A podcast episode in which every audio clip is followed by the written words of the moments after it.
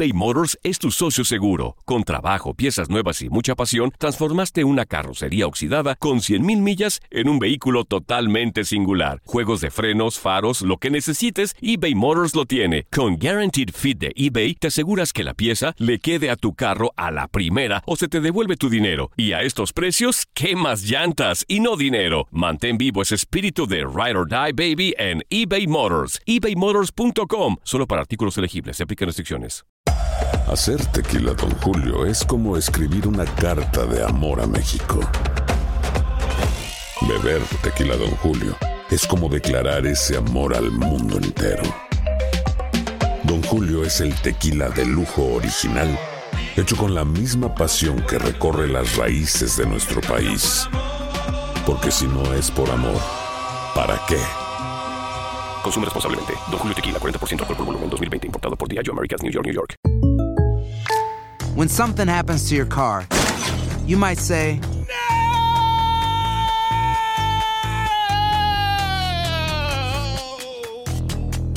My car. but what you really need to say is something that can actually help. Like a good neighbor, State Farm is there. And just like that, State Farm is there to help you file your claim right on the State Farm mobile app. So just remember, like a good neighbor, State Farm is there. State Farm, Bloomington, Illinois. Boost Mobile tiene una gran oferta para que aproveches tu reembolso de impuestos al máximo y te mantengas conectado. Al cambiarte a Boost, recibe un 50% de descuento en tu primer mes de datos ilimitados. O, con un plan ilimitado de 40 dólares, llévate un Samsung Galaxy A15 5G por $39.99. Obtén los mejores teléfonos en las redes 5G más grandes del país. Con Boost Mobile, cambiarse es fácil. Solo visita boostmobile.com. Boost Mobile, sin miedo al éxito. Para clientes nuevos y solamente en línea, requiere AroPay. 50% de descuento en el primer mes requiere un plan de 25 dólares al mes. Aplican otras restricciones. Visita boostmobile.com para detalles. ¡A Gonzalo Pineda! ¡Eso! ¿Cómo estás, Gonzalo? Buenos días, bienvenido a tu casa al tiradero. Está Juan Carlos, está Ramón, Andrea y tu servidor Toño Murillo y todo el público de Estados Unidos que ya nos sintoniza en tu DN y también en gran parte de México. Buenos días, amigo. Hola, ¿qué tal, Toño? Buenos días aquí. Pues ya, este, eh, muchas gracias por, por la por la llamada. Eh, pues muy contento de estar en su programa y, pues un gusto saludarlo, especialmente ahí a, a, a, mi hermano Ramón Morales, que pues siempre es un gusto y un, y un honor este, platicar con él. A ver, Ramón, ¿ahí estás?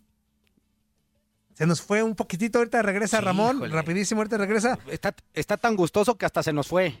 se, se emocionó Ramón. Ese, no, muchas gracias Gonzalo, primero que nada por, por tomar la llamada del tiradero. Los radioescuchas nos lo pidieron bastante eh, tener esta charla contigo. Y bueno, arrancamos rapidísimo. ¿Qué está haciendo Gonzalo Pineda con este parón eh, pues obligatorio en todo el mundo del fútbol y, y en general de todas las actividades?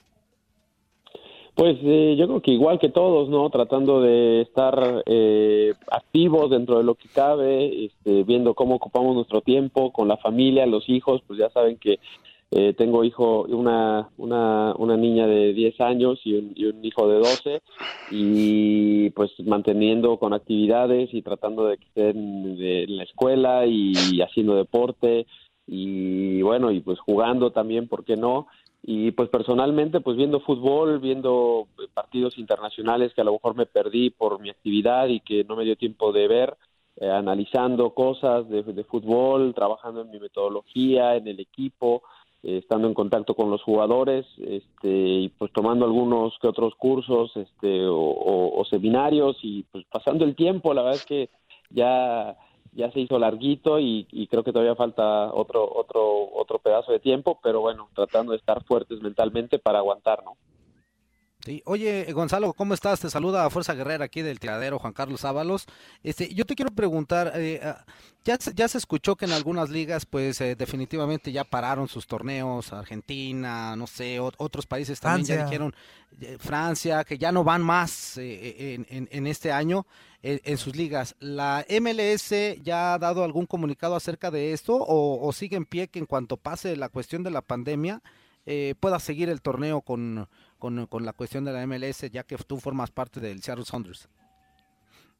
Sí, eh, digo, hasta el momento la, la liga ha manifestado en todo momento que la idea es terminar el torneo, ¿no? Que esa es como la intención eh, y ver eh, simplemente cuándo se regresa a, a entrenar y después a jugar, para eh, eh, desarrollar el calendario pertinente, como es algo que se mueve dependiendo de cómo van las, las cifras en Estados Unidos, cómo va eh, progresando el, el virus, pues en esa medida tendrán una fecha más clara. Hasta el momento, pues, pues sí han dado una fecha, pero pues esto se ha movido cada dos o tres semanas, así es que estamos simplemente a la espera de la decisión final de la fecha, pero la idea es terminar el, el torneo, ¿no? Ramón, ¿ahí estás? Uh, sí, aquí estoy, Teñito. Yo nomás lo estoy escuchando. Hola, hermano, ¿cómo estás? Te mando un fuerte abrazo. ¿Qué tal, mi querido Ramón? ¿Todo bien aquí? Pues un gusto saludarlos. igualmente, oye, escuchándote ahí con atención. Yo antes que nada quiero decir que el Gonzo está listo para un maratón ahí, compañeros. ¿Sí? Lo, lo, lo veo. Es más, nomás de ver lo que sube en sus redes sociales me cansa a mí. Y créanme que yo soy un tipo que hace ejercicio, pero lo veo y, y a veces digo, voy a hacer la rutina de, del Gonzo. Me voy a salir 10, 15 kilómetros y llevo dos y me regreso y digo, no, yo ya corrí, yo ya corrí. Esto no es para mí. Un fuerte abrazo, hermano. Muy buenas rutinas, ¿eh? Muchas gracias, hermano. Pues mira, la verdad es que, la verdad es que no sé de dónde sale esa, esas, esas distancias o el tiempo, porque tenía tres o cuatro años que, casi tres años que, que no hacía nada prácticamente, ¿no? Me metí un año un poco al jiu-jitsu, que, que me quedaba bien por horarios, pero ahora con la carrera me ha gustado muchísimo y pues tú sabes que siempre fui de correr, nunca tuve el talento que tenías tú en la pierna pero, pero, siempre fui yo de, de cubrir las espaldas a todos, hombre. Eh, eh, hermano, ah, te voy a hacer una pregunta y no sé si sea comprometedora, yo creo que no, porque cada uno tiene diferente estilo y, y, vestiste algunas playeras y, y, siempre fuiste muy profesional. Toñito, que es Puma, está muy feliz por aquel campeonato que, que, tuviste con Pumas, ¿no? Por dos títulos, Ramón, no le quites uno, dos, títulos. Bueno, bueno, campeonato, digo, de que fue campeón, pues, ¿no? Sí, fue Pero también fuiste campeón con Chivas, que es el que a mí me tocó. Entendiendo las dos diferencias, cada uno supo diferente, creo entender que supo diferente. ¿Cuál fue la diferencia entre uno y otro, no? Ah, pues mira, la verdad es que es una muy buena pregunta, Ramón. Eh, la verdad es que yo creo que todos los, los títulos o campeonatos o, cosas que consigues tienen un valor y, a veces me dicen, es que ¿cuál, cuál te gustó más? Pues es que es muy difícil separar uno de otro, ¿no? Yo creo que todos los disfrutas de maneras diferentes. ¿Y cuál es la diferencia? La, la pregunta es específica. ¿Cuál es la diferencia? Pues es que, mira, Ramón, yo, yo crecí siendo Puma, ¿no? Yo, yo desde niño me decían el Pumita en la, en la cuadra. Ah, mira, esa sí no me la sabía, ¿eh? Sí, sí, todo, el mundo me decía, ah, pues ahí va el pumita, ahí va el pumita, porque pues este, siempre traía un pumita en el pecho, ¿no? Siempre eh, mis papás me pusieron el puma, yo a lo mejor sin ser puma, ¿no? Simplemente me pusieron el puma. Yo me enamoro de Pumas en el campeonato del 90-91 con el gol del Tuca y esa generación dorada de muchos seleccionados, Alberto García, Jorge Campos, Claudio Suárez, García, Ramírez Perales, David Patiño, el Capi Ramírez, este, Miguel España, toda esta generación dorada de Pumas, ¿no? Yo me enamoro del equipo ahí a los ocho años. Y, y, pues para mí el, el, ver ese momento del gol del Tuca, ganarle a, la América, eh, pues se me hizo un momento mágico y yo siempre pues me imaginaba en algún punto pues eh, ganar un título completo. Claro. Entonces eh, fue una ilusión de niño. Incluso el, título que me tocó ganar, ganar contra Chivas cuando aquel penal de Rafa Medina, yo ni siquiera jugué, o sea, yo no jugué el partido de vuelta, ¿no? Este, pero lo disfruté, pues ver el estadio lleno me vino el flashazo de aquel momento en el que yo me enamoré del equipo ya que estoy en Chivas, el, el, el, el, título lo disfruté de una manera muy diferente, porque tú te acordarás el equipo campeón el 2006, eh, éramos un equipo muy especial que jugaba muy bien al fútbol, o sea, verdaderamente jugábamos muy bien al fútbol. Eh, especial dentro y fuera, ¿eh? Sí, sí, de, todo. Era, era, era un, grupo bastante especial, sí, creo que esa es la palabra este pero pero pero bien o sea eh, lo disfruté porque porque era como una oportunidad de, salir un poco de mi zona de confort de Pumas donde pues tú sabes que, están acostumbrados a darte la oportunidad y a tener a muchos canteranos y salir y demostrar que verdaderamente puedes en un equipo eh, eh, donde no tienes esa ese colchón de ser canterano no y, y, y, pues demostrar ahí con grandes figuras, ¿no? Pues Osvaldo, el Bofo, tú, Omar, este, pues, pues demostrar al lado de ustedes que pues podía colaborar eso a mí me, me, me, llenó muchísimo y después obviamente al ver el impacto, pues te acordarás del festejo, hombre, el impacto con la gente fue, fue tremendo, ¿no? Fue tremendo y fue algo que dije, wow, ¿en qué, en qué equipo estoy, no? Claro. Hola Gonzalo, ¿cómo estás? Ah. me dolió la respuesta, me, dolió, la respuesta, pero aguanto como los hombres, aguanto como los hombres. te, dolió la verdad, coño, te dolió la verdad.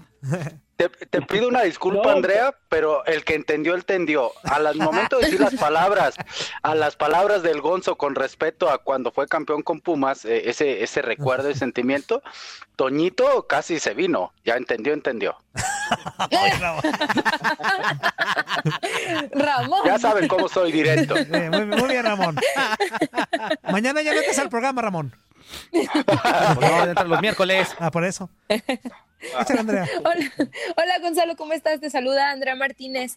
Eh, ah, fuiste campeón con Chivas, fuiste campeón con Pumas, ya hablas de los sentimientos que tuviste con estos equipos. Sabemos que ahorita la liga está detenida por esta cuestión del coronavirus, pero estos dos equipos últimamente han tenido momentos muy complicados. ¿Tú, tú cómo los ves? ¿Tú cómo lo ves eh, en un futuro a Pumas, a Chivas? Si están haciendo bien las cosas. Ambos están en zona de liguilla, pero han tenido torneos que ni siquiera se han clasificado. Sí, pues, eh, pues mira, triste, ¿no? Que equipos, eh, pues, pues, equipos de los denominados grandes no, no hayan tenido buenos torneos, ¿no? Creo que es importante que, estos equipos siempre estén en los primeros lugares, siempre estén en liguillas por, por la cantidad de aficionados y eso siempre anima, ¿no? Este, pone más emoción, digamos, a las liguillas y a las finales. Eh, creo que están en procesos diferentes. Creo que Pumas está comenzando un proceso de eh, reestructuración, ¿no? La salida de Rodrigo Árez, la llegada de, Chucho Ramírez y pues eh, a lo mejor tratando de echar mano un poco de la gente de cantera, pero pues la realidad es que es con poco presupuesto, ¿no? Pumas es un equipo que siempre se ha manejado así, con mucha cantera y, y tres o cuatro extranjeros de buena calidad. Creo que se está depurando un poco la calidad de los extranjeros, lo cual me parece muy bueno. La llegada de Dineno me parece que era que, que, nos ha ilusionado a todos los Pumas y, y, bueno, pues la incorporación de algunos jugadores mexicanos de otros lados, el caso de Sebastián Saucedo, que es mexicoamericano, que, que viene del Real Salt Lake, y el caso también de, de, Juan Pablo Vigón, por ejemplo, de Johan Vázquez, yo creo que son jugadores que, que, nos vienen muy bien, y el caso de Mayorga, que viene de Chivas, que es un muy buen lateral izquierdo, ¿no? Eh, son cosas que, que nos han ayudado, pero que en un proceso diferente, digamos, de encontrar por dónde va el equipo. Eh, Chivas me parece que ya ha, ha dado pasos más, más grandes por la calidad de jugadores que ha contratado, creo que si bien les costó un poco en una parte de este torneo, eh, creo que fue en gran medida debido al impacto de la, la, la, situación esta de, Guzmán, ¿no? De Víctor Guzmán, que, que creo que llegó como un refuerzo muy, muy importante y yo estoy seguro que con Víctor Guzmán el equipo hubiera tomado un, rumbo diferente, es un jugador diferente y el jugador que le hace falta a Chivas, un poco ese, ese jugador eh, creativo en el medio campo, pero que tiene llegada a gol y que genera muchos goles, ¿no? Por, por su llegada de segunda línea. Eh, es, es algo que yo creo que le falta a Chivas desde que perdió Orbelín Pineda, por ejemplo, ¿no? Entonces, eh, sí, sí, me parece que va bien el, el proyecto de Chivas y yo, yo espero simplemente a lo mejor un par de refuerzos más eh, de la misma calidad de los que han traído y, con el gran entrenador que tienen, yo estoy seguro que va a dar resultados pronto, ¿no? Hola, ¿cómo estás, Gonzalo? Te mando un fuerte abrazo. Hoy ya estamos haciendo todo lo necesario para correr a Michel y que entres tú ya como relevo de técnico en Pumas. Este, oye, tú conociste de pieza a cabeza a la Volpe, al igual que Ramón. Este, el otro día se aventó una ahí declaración, no sé qué tanto me voy a meter en broncas contigo o no, pero de luego tal cual hace una declaración donde dice que en son de broma, pues que te regañó en el gol de 2006 que de Maxi Rodríguez en el Mundial, donde con ese quedamos eliminados, porque esperaba que la ah, marca fuera más... Sí, a eso voy, pues, eh, saber la versión de, de, Gonzalo. Este, que tú le dices, oye, es que yo esperaba que la bajara y ya iba a apretarlo, y pues nunca la bajó y ya sabemos el final, ¿no? Este, ¿qué te dijo realmente ese día después de, si se puede saber? Ah, bueno, primero que nada, este, decirle a la gente que es mentira lo de Michel. ¿eh? No, no, no, yo lo dije. Yo, yo, lo dije, yo lo dije. Toño Murillo, no, no Gonzalo, yo lo dije. Es broma. no, para nada, al contrario, le tengo un gran respeto a Michel y, una gran admiración por lo que fue jugador y, ahora lo que está haciendo como entrenador, ¿no? Pero bueno, este, sí, lo de la Volpe lo leí. La verdad es que ya lo había dicho hace, yo creo que como dos meses, lo había dicho en otra entrevista también, eh, ya, ya lo había escuchado. Eh, la verdad que mira, la Volpe, a la Volpe nunca voy a, declarar públicamente algo que, que, manche o que diga eh, su imagen, ¿no? Es un técnico que me dio una oportunidad grandísima de estar en muchos eventos, que estoy seguro que si no hubiera sido por él, quizás no hubiera estado, ¿no? Eh, fue, un técnico que confió en mí eh, desde muy joven, muy, muy joven, incluso antes de mostrarme en primera división me, ya me llamaba a sub-23, me llevó a Juegos Olímpicos, me llevó a un Mundial, Copa Confederaciones, digo, un montón de cosas, Copa Oro. Así es que le tengo un grandísimo respeto a Ricardo, ¿no? Incluso le mandé un mensaje hace poco eh, por, por, porque anunció su retiro. Eh, pero, pero escuché la entrevista y sí, digo, es parte cierto y una parte ahí que, que, no, ¿no? Porque sí es verdad que me preguntó que qué había pasado en esa jugada pero yo no le dije que esperé a que bajara el valor, yo le dije que yo esperaba que me recortara, yo dije, pues es que él es pierna derecha y si ustedes revisan la gran mayoría de los goles que había anotado antes de eso, que había estado en, el Atlético de Madrid, acaba de llegar al Atlético de Madrid en esos años, casi todos sus goles era perfilándose hacia la derecha y recortaba mucho con la pierna izquierda para ir hacia, hacia su pierna derecha. Y que yo pensaba así que dejara caer el balón y ahí recortar y yo estaba simplemente retardando un poco y no entregarme a, tapar el disparo porque sentía que me podía recortar y tenía un recorte bastante bueno para orientar hacia su pierna derecha, que era la buena. Eh, entonces yo estaba retardando, digamos, tratando de estar cerca, pero no tanto para no entregarme al recorte. Y ya, y no me dijo nada, o sea, en ese momento no me dijo nada. Este, él dice que dijo, ah, seguí esperando y tal. La realidad es que no, no, no, no me dijo eso, se quedó callado y todos estábamos aparte pues, molestos y serios, no, no fue tampoco una conversación larga. Eh, y fue así, eh, pero, pero bueno, es una jugada que se ha hablado muchísimo. Yo sí la tengo como una jugada en la que pude haber hecho más, por supuesto. Si hubiera salido el futuro, pues obviamente se hubiera aventado todo, ¿no? Pero, no, pues si hubiera sabido el futuro, le pegas un patadón, hombre para que no le, pegue. Pues, desde antes, muchas cosas que se pueden hacer ya después de analizar la jugada, ¿no? Pero bueno, son jugadas futboleras de esas que, que hubiera pasado si voy e intento, como muchos dicen, sal a tapar el tiro con todo, está fuera del área, salgo, me recorta, se perfila la pierna derecha y la mete al ángulo. que te entregaste. Ah, tú, tú, tú, sí, te entregaste, este, ¿cómo es posible? Si es pierna derecha, ¿tú crees que la va a meter al ángulo de zurda y de volea? este, me hubieran criticado. La, la, idea es siempre, este, pues ver, simplemente yo sí acepto que pude haber hecho más en esa jugada, pero la verdad es que no lo tomo como un error, ¿no? Como mucha gente dice, es una jugada en la que pude, imagínate el gol de Zidane este, contra el Bayer Leverkusen, que es una volea de zurda al ángulo, pues yo nunca he pues escuchado que hablen del defensor que no lo marcó, que no lo apretó, ¿no? Que en un pelotazo de Roberto Carlos tan aglobado no salió a chicar, o sea, pues fue un golazo, ¿no? Esa es la realidad que siempre se puede hacer más en algunas jugadas, por supuesto, ¿no? Oye, Gonzalo, por acá nos preguntan, un radio escucha dice, por favor, pregúntale a Pineda cómo ve él hoy la manera de tirar un penal a la panenca. ¿Qué le diría a Ruiz Díaz si tirara uno así y lo fallara? No, bueno, ya lo ha tirado, ¿no? Sí, pues me pone muy nervioso. Oye, el otro día lo tiró así en una eliminatoria de penales y lo metió afortunadamente, ¿no? le pega muy bien. Eh, eh, pues nada, yo, yo estoy a favor de esas cosas, ¿no? Yo estoy a favor de que el jugador tenga creatividad, de que, de que sepa utilizar los recursos técnicos y pues si la falla, la falla, ¿no? Pues es, es así el fútbol. Hay gente que dice, no, es que este, está mal, tienen que jugar serio, ¿no? O tirarlo serio. Pues que tirarlo serio, ¿no? Obviamente lo, lo intentas meter, no es una no es un lujo personal, ¿no? Es como hacer un túnel, ¿no? Pues hacer un túnel es unas expresiones más bonitas del fútbol, más futboleras, más de picardía, pero pues es, a veces un recurso también, y si te sale bien y si no te sale, pues bueno, lo intentaste, es, es lo mismo el panenca, ¿no? Es un recurso, eh, sí vistoso, sí espectacular, pero también es un gesto de, de valor, ¿no? Este, jugártela a que el portero se, la, se va a mover, pues no, no, no es fácil, ¿no? Entonces, yo, yo siempre estoy a favor, las metan o, las fallen, ¿no? ¿Ya viste, Toño? Tú que eh, siempre andas criticando que, pues es, una irresponsabilidad del jugador hacer Yo tengo otro punto de vista, Ahí está. Pues. Bueno, ahí está, ahí está el que la utiliza. Yo tengo otro punto de, yo tengo otro punto de vista con respecto a eso y, eh, yo sí creo, hermano, y te lo digo con todo respeto, que hay una gran diferencia entre un túnel y una panenca, ¿no? Para empezar, un penal es la opción más clara de gol que hay en el fútbol, ¿no? E, esa, es, esa es una. Segundo, no tengo ningún ah, problema en que tiren un penal a la panenca. Yo nunca lo hice porque yo en esa parte de llegar y tirar el piquecito estaba tronco.